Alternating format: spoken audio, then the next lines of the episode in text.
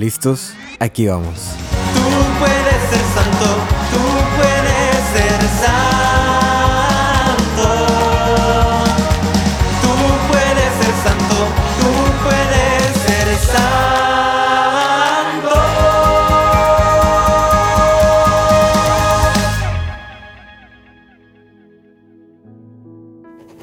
para el discípulo más amado. Diariamente te veo, aunque a veces tú no me ves. Diariamente te saludo, aunque a veces te pases de largo. Te hablo, pero a veces pareciera que no me escuchas. Hoy te pido que hagas una pausa en tu camino para que me reconozcas. Hoy te pido que voltees a tu alrededor para que me saludes de vuelta. Ahí estoy, ahí siempre he estado, aunque a veces no me ves. Hoy te pido, ven y sígueme. En el nombre del Padre, del Hijo y del Espíritu Santo. Amén. Bienvenidos a este nuevo episodio, esta nueva refle- reflexión del- para el discípulo más amado, un podcast donde platicamos sobre los evangelios de cada domingo. En el día de hoy celebramos el décimo tercer domingo ordinario, eh, 2 de julio. Te invito a que tengas un misal a la mano, que tengas una, eh, pues a lo mejor tu Biblia o que tengas también por ahí un- en, en- tu celular las lecturas que se meditaron este domingo 2 de julio. Vamos a empezar con el Evangelio. El Evangelio es el Evangelio de Mateo, capítulo 10, versículo 37 en adelante. Si te has dado cuenta, este es- estos evangelios de cada domingo han sido una continuación. Es lo que nos propone la iglesia a través de, eh, a través de las lecturas de cada domingo. A veces son muchas continuaciones, ¿verdad? A veces son pasajes. Acuérdate que al cabo de, tres años, cuando uno asiste a misa todos los días, eh, puede, hacer cuenta como si leyera toda la Biblia, de acuerdo a estas primera lectura, segunda lectura, salmo y evangelio. Eh, entonces, bueno, en estos domingos tiene una continuación. No siempre es así, a veces son diferentes, diferentes lecturas, diferentes eh, episodios, diferentes evangelios, pero en esta ocasión es solamente un, un- es un mismo evangelio. Es el de Mateo, capítulo 10. Empezó con el 9 y ahora vamos en el 10. En este tiempo, en este evangelio, dice algo muy controversial. Jesús dice a sus apóstoles, el que ama más a su padre o a su madre, más que a mí, no es digno de mí. Si amas más a tu hijo o a tu hija, no eres digno de mí. Si amas más a, no sé, cualquier otra cosa, no eres digno de mí. El que no toma su cruz y me sigue, no es digno de mí. Empieza Jesús en esta parte del Evangelio como muy controversial, queriéndose poner al principio de todo, ¿no? Incluyendo de alguna manera un tipo de comparación, ¿verdad? A ver, ¿a quién quieres más? ¿no? La clásica, yo creo que la clásica eh, pelea, o no pelea, pero competencia entre los papás, ¿no? Con, con el hijo. A ver, y ahí tienen al hijo, a ver, ¿a quién quieres más? ¿A tu papá o a tu mamá? Y pobre, los niños siempre están sin saber. Si, si decir papá, mamá se enoja. Si digo papá, pa- eh, si digo mamá, papá se siente, ¿verdad? De alguna manera, aquí está diciendo eh, Jesús, el que ama a su padre o a su madre más que a mí, no es digno de mí. Es como te está preguntando, a ver, ¿a quién, ¿a quién amas más? ¿A tus papás o a mí? ¿A quién amas más? ¿A tus hijos o a mí? Y aunque la respuesta así básica y del libro y la respuesta correcta sería decir, eh, Jesús, sí, amamos más a Jesús. Cuando la llevamos a nuestra re- realidad, a veces es muy difícil decirlo con, con certeza, ¿verdad? Lo podemos quizás decir de dientes para afuera porque sabemos que la, respuesta correcta es decir, bueno, amamos más a Dios sobre todas las cosas, como el primer mandamiento lo dice. Pero al momento de ver la realidad de, bueno, yo no soy papá eh, todavía, pero los papás que me están escuchando, las mamás, imagínate el amor que le tienes a tu criatura, a tu hijo, a tu hija, ¿verdad? Que en algún momento te dijeran, a ver, ¿a quién amas más? ¿A tus hijos o a Dios? Si en este momento te dieran a elegir a tus hijos o, a- o Dios, ¿a quién tomarías? Pues ya siendo papás, a veces es muy difícil cuando uno no está bien enraizado en su fe, cuando uno no está acercado a la oración, pues está la tentación de decir, no, pues a mis hijos, ¿verdad? Mis hijos están sobre todo, mis hijos es lo más importante en mi vida, mis hijos es esto y lo otro. Y es que es un dilema muy fuerte, ¿verdad? Porque el amor humano es, muy bonito, ¿verdad? El amor al esposo, el amor a los hijos, el amor a, la gente, ¿verdad? Es, es, muy bonito y es, muy, muy fuerte, ¿verdad? Ya lo dice C.S. Lewis en los, en los cuatro tipos de amor. Está el primer amor que es el amor Storges, que es el amor carnal de, eh, como de familia, de pertenencia, ¿verdad? El, incluso los animales lo tienen. Luego está también el amor como de amistad, el filios, como es más de afinidades, de cosas en común. Luego está el amor más como, eh, pues sexual, el amor eros, y al final dice Dios que está el amor ágape, perdón, dice, dice Sweet que está el amor ágape, que es el amor perfecto de Dios, ¿no? Entonces aquí es como poner en, tela de juicio el amor estorges, que es el amor eh, familiar, de alguna manera el amor eh, sanguíneo, de la sangre, eh, mi, sangre me, llama, mi hermano, mi, mi, padre, mi hija, mi hijo. Ponerlo contra el amor ágape. Y es muy difícil, ¿verdad? Cuando pues aprender a desapegarse. Y yo más que diría desapegarse es a priorizar. ¿Priorizar? Priorizar. ¿Cómo se dirá? Priorizar. A priorizar el, amor, ¿verdad? Eh, Jesús nos dice, el que ama más a su padre o a su madre no es digno de mí. El que ama a su hijo o a su hija más que a mí no es digno de mí. Y el que no toma su cruz y me sigue no es digno de mí. Eso quiere decir que Dios quiere estar en el centro de tu vida, en, el, en la lista de tus prioridades. Muchas veces podemos poner en nuestras prioridades nuestros hijos, nuestro esposo, de que, ay, no voy a misa porque mi hijo tiene juego de béisbol. O, ah, no voy a misa o no voy a la iglesia porque mi esposo este, tiene que ir al golf. no lo sé. O, ay, no vamos a misa porque tenemos una reunión familiar no sé qué, no sé qué.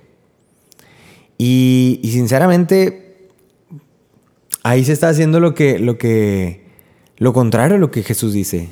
Se está amando, yo creo que más la, eh, en la familia. Y aquí poner, poner en, claro que ni una ni la otra es, es mala. O sea, amar a tu familia no es malo, sino que es, un, es cuestión de prioridades. Amar a, la familia es a lo que Dios nos llama. La familia es el núcleo de la sociedad. Es la primera iglesia doméstica, ¿verdad? El padre, la madre, los hijos, las hijas. Pero es cuestión de prioridades. Nos dicen en, los mandamientos de la iglesia que hay que ir a misa todos los domingos.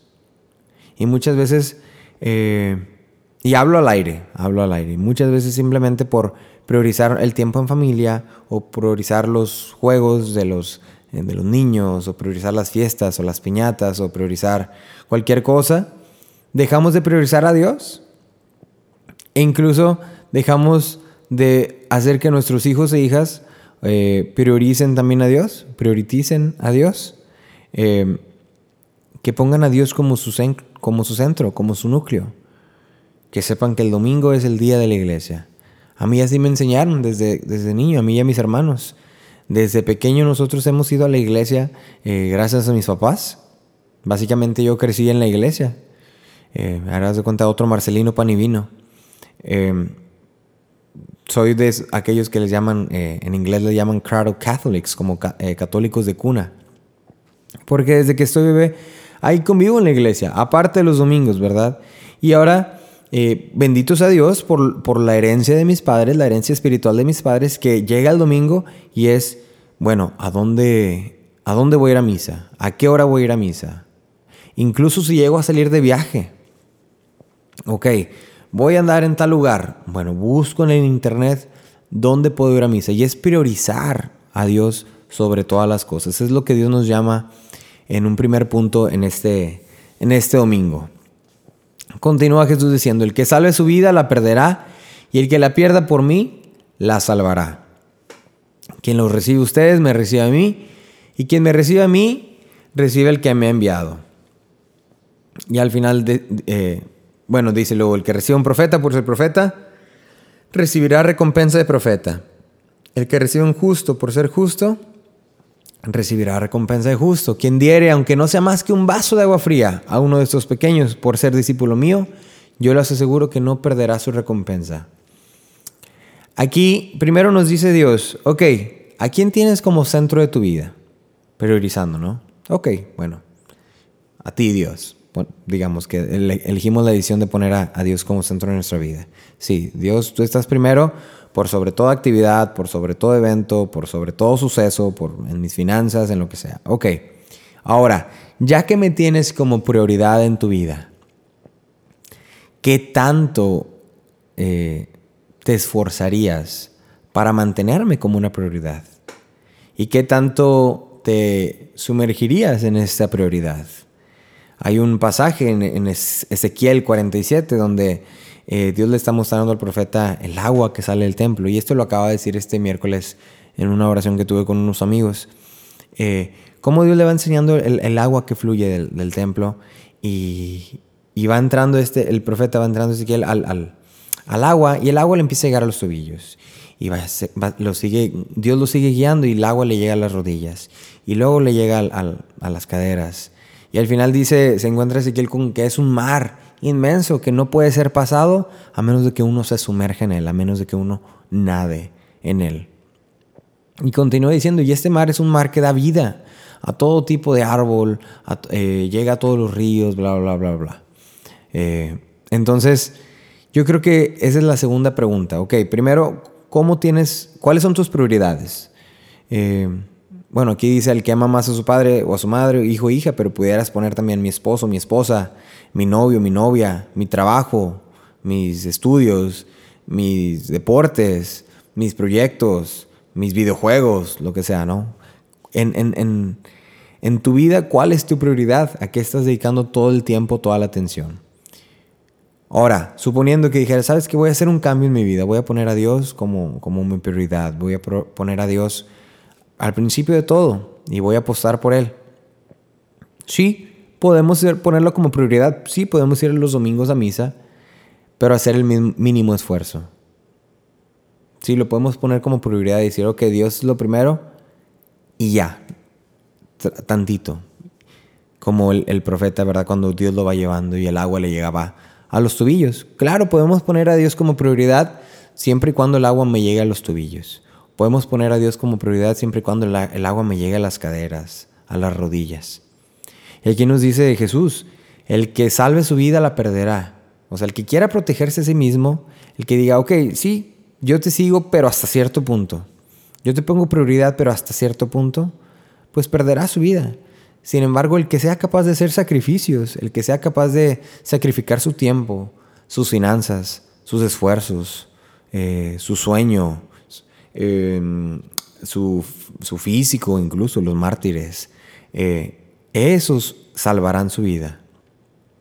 Y sigue diciendo Jesús, eh, quien diere aunque sea un vaso de agua fría a uno de estos pequeños, por ser discípulo mío, yo les aseguro que no perderá su recompensa. Y ese es el punto en el que quiero llegar. En nuestra vida estamos acostumbrados, eh, porque así nos han enseñado, a defendernos con nuestras propias uñas a, poner como prioridad mi vida, mi bienestar, ¿verdad? Eh, mis eh, proyectos, mis finanzas, mi éxito, lo que sea, ¿no? Y no nos enseñan a priorizar a, Dios, a poner a Dios como primera instancia. Y aun cuando ponemos a Dios como primera instancia, a veces es difícil eh, voltear alrededor. Sí, vemos, a veces caemos en el juego o en el círculo vicioso de solamente poner a Dios como, como prioridad, pero solamente de una manera en la que me beneficie a mí. No sé si me están entendiendo. Yo pongo a Dios por yo ser mejor. Yo pongo a Dios como prioridad por yo ser una mejor persona, por yo ser mejor, lo que sea, ¿no? Pero no, no por el hecho de que, de Dios, ¿sí me explico? O sea, Tomo a Dios para mi beneficio. Hago las cosas de Dios para mi beneficio. No para yo entregarme a Él. Ahí yo creo que hay dos, direcciones. Una es, por ejemplo, el, el- el clásico ejemplo del, del- del- del infierno. Yo amo a Dios porque le tengo miedo al infierno, porque no quiero ir al infierno. Entonces yo por eso hago las cosas que Dios me pide. Entonces ahí la razón es el miedo al infierno o es el miedo a pasar el tiempo allí. Sin embargo, la segunda, y qué mejor sería, la dirección de yo amo a Dios por quien Dios es. Me vale lo del infierno. No, que me valga tal cual, pero por quien Dios es, porque no, no quiero pasar una vida sin Él. Porque quiero estar con Él, es porque yo lo amo. En lugar de porque le tengo miedo al infierno, porque hay mucho calor o lo que sea, ¿no? Yo creo que esas son dos di- diferentes de- perspectivas. De la misma manera, en este, en este mundo, cuando uno se acerca a Dios, cuando uno vive su fe, está esa perspectiva de decir, yo vivo mi fe por yo ser mejor persona, por yo ser más santo, por yo andar en los caminos del bien, por lo que tú quieras, o por quien Dios es, porque yo quiero agradarle a Dios, porque yo quiero eh, honrarlo, porque yo quiero encontrarme con Él. Y al hacer eso, cuando uno verdaderamente lo hace de corazón, cuando uno verdaderamente abre su corazón a, Dios desde esa perspectiva, encuentra que, no simplemente es una relación de, dos, o sea, yo con, Dios, eh, yo en la iglesia ya, sino que en las calles, ahí está Dios, en los hospitales, ahí está Dios, en la cárcel, ahí está Dios, bajo los puentes, ahí está Dios, en los orfanatos, ahí está Dios. Encontramos que, que mi amor por Dios tiene que traspasar simplemente mi, mi, mi énfasis en mis beneficios, sino que entre más amo a Dios, es más lo que yo me tengo que dar a Él a través de sus hijos, a través del hermano, a través del prójimo. En lugar de yo ser el que recibe todo el tiempo, encontramos que lo que Dios nos pide es que nosotros nos demos. Ahí es donde cambia el asunto.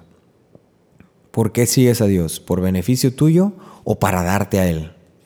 Yo creo que ese es aún un poco más claro. ¿Por qué sigues a Dios? ¿Para tú recibir paz, consuelo, lo que tú quieras? ¿O para tú entregarte a Él y a, los demás? Porque esas cosas que recibe uno de Dios salen por eh, naturaleza, salen por añadidura. Uno no tiene que ir buscando a Dios solamente para recibir cosas buenas. Uno debería buscar a Dios para entregarse a Él sin esperar las cosas buenas, que esas cosas vienen eh, por añadidura y en su tiempo. Hay un poema que se le atribuye a Santa Teresa de Ávila, eh, que no sé, no sé si, si sea de ella o no, pero es muy bonito. Denme un segundo y lo, lo toco en la guitarra bien rapidito. Este poema se llama No me mueve mi Dios, eh, o algo así se llama. Pero es muy bonito, es, es- este poema expresa esa como intención, esa intencionalidad de por qué busco a Dios. ¿Qué es lo que me mueve al buscar a Dios? ¿Es mi propio interés o es, es, es el amarlo y entregarme a Él?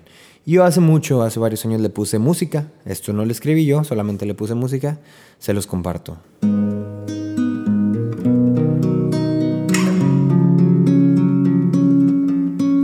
No me mueve mi Dios para quererte.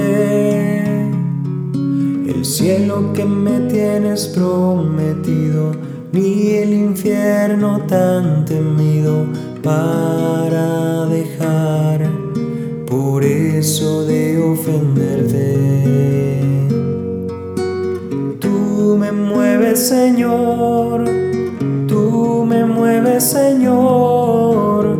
Muéveme el verte clavado en una cruz y escarnecido ver tu cuerpo tan herido. Muéveme tus afrentas y tu muerte. Muéveme en fin tu amor y en tal manera que aunque cielo no hubiera, yo aún te amara y aunque infierno no hubiera, temiera. No me tienes que dar porque yo te quiera, pues aunque lo que espero no esperará lo mismo que yo te quiero. Te quisiera, tú me mueves, Señor. Tú me mueves, Señor.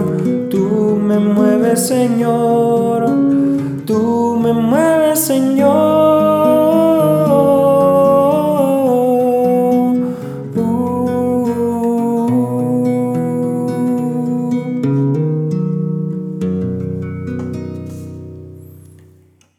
Un poema que nos invita, y con eso terminamos, es un poema que nos invita a que no, no sea lo que, lo que me mueva a Dios, no sea mi interés propio, no sea eh, mi estatus social, no sea mis beneficios, no sea desde el egoísmo, desde el egocentrismo, sino aprender a que lo que me mueva a Dios es sea Él mismo, su misericordia, su amor, eh, honrarlo por lo que es, por las maravillas que hace, por el, por el Dios amoroso que es, y, encontrarlo en el prójimo. Es lo que Dios nos invita en este domingo. Amarlo y a dar la vida por Él, a entregar nuestra cruz, a ponerlo a Él por encima de todo, incluso por nuestra familia, tus hijos, tu esposo, tus padres, tu mamá, tu papá.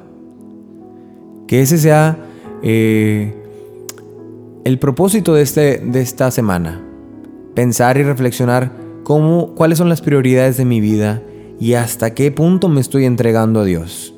Quizás solamente ahorita el agua de este río de vida me está llegando a las rodillas. Bueno, entonces, ¿qué tengo que hacer para que me mueva, para que esta agua me lleve, me lleve completamente, que yo flote en este mar de vida?